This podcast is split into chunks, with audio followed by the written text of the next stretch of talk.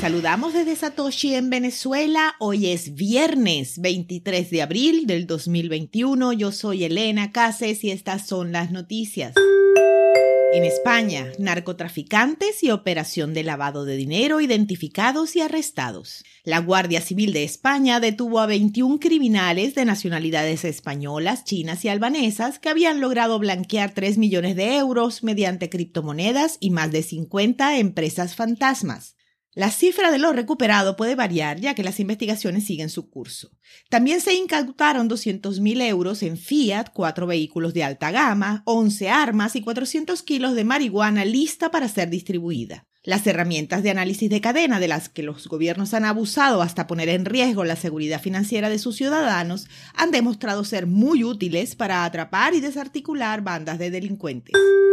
US Marshal Service contrata BitGo por 4,5 millones de dólares para ayudarlo a custodiar y subastar criptomonedas. La institución buscaba un proveedor que pudiera dar cuenta de posibles bifurcaciones de la red, airdrops y administración de billeteras, además de la custodia básica. BitGo ganó la licitación el 21 de este mes por un total de 4.549.672,22 dólares.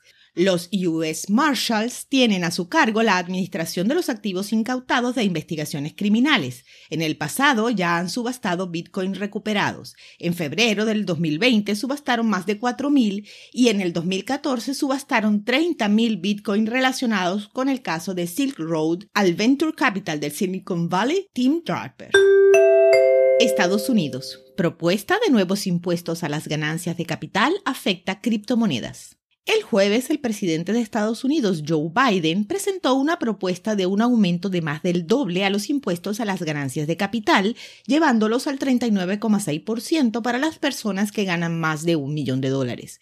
El impuesto se aplicaría a las ganancias por el trading de Bitcoin y otras criptomonedas. El viernes, tanto Ether como Bitcoin sufrieron caídas en sus precios de 10 y 3.44% respectivamente. Algunos analistas aventuran que el nuevo impuesto puede haber sido la causa, aunque añaden que en medio de las corridas alcistas de estas criptomonedas, este tipo de retrocesos basados en noticias generalmente se revierten. 200 mil millones de dólares desaparecen del mercado con la caída del precio de Bitcoin y otras criptomonedas.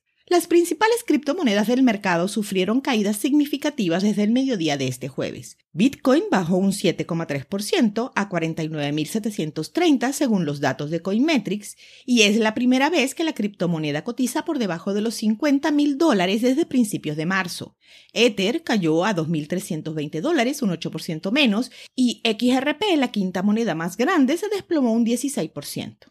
El anuncio de Biden sobre el aumento al impuesto a las ganancias de capital a largo plazo para los estadounidenses más ricos al 43,4%, incluida una sobretasa, parece ser el motivo. Eso sería más alto que la tasa impositiva federal máxima sobre los ingresos salariales. La nueva tasa impositiva se aplicaría a los rendimientos de los activos mantenidos en cuentas imponibles y vendidos después de un año, lo que ha impulsado a los inversionistas a liquidar posiciones para utilizar el truco más antiguo en el libro de Administración de sus finanzas inteligente. Pedir prestado contra sus activos para evitar impuestos a las ganancias de capital, declaró el cofundador de la entidad crediticia de criptomonedas Nexo, Anthony Trechev. En Turquía, 62 detenidos en el caso Dodex. La agencia de noticias estatal de Turquía, Anadolu, informó el viernes que los fiscales emitieron órdenes de arresto para 78 personas relacionadas con la casa de cambio y que hasta ahora han sido detenidas 62 en ocho provincias. La investigación se inició el jueves luego de que el abogado Abdullah Hussein Seran presentó una denuncia penal contra el fundador y CEO de Dodex, Faid Farouk Ose, alegando fraude agravado. El CEO ha huido a Tirana, Albania, según la policía turca. Mientras tanto, la Junta de Investigación de Delito Financiero de Turquía, MASAK, ha bloqueado las cuentas bancarias de la casa de cambio y el sitio web de la empresa sigue fuera de línea, afectando unos 390.000 clientes, según el abogado denunciante. A las 2 de la tarde hora Venezuela el precio de Bitcoin es de 49.890 dólares con una variación a la baja en 24 horas de 9,33%. El hash rate es de 136.208. Esto fue el Bit desde Satoshi en Venezuela.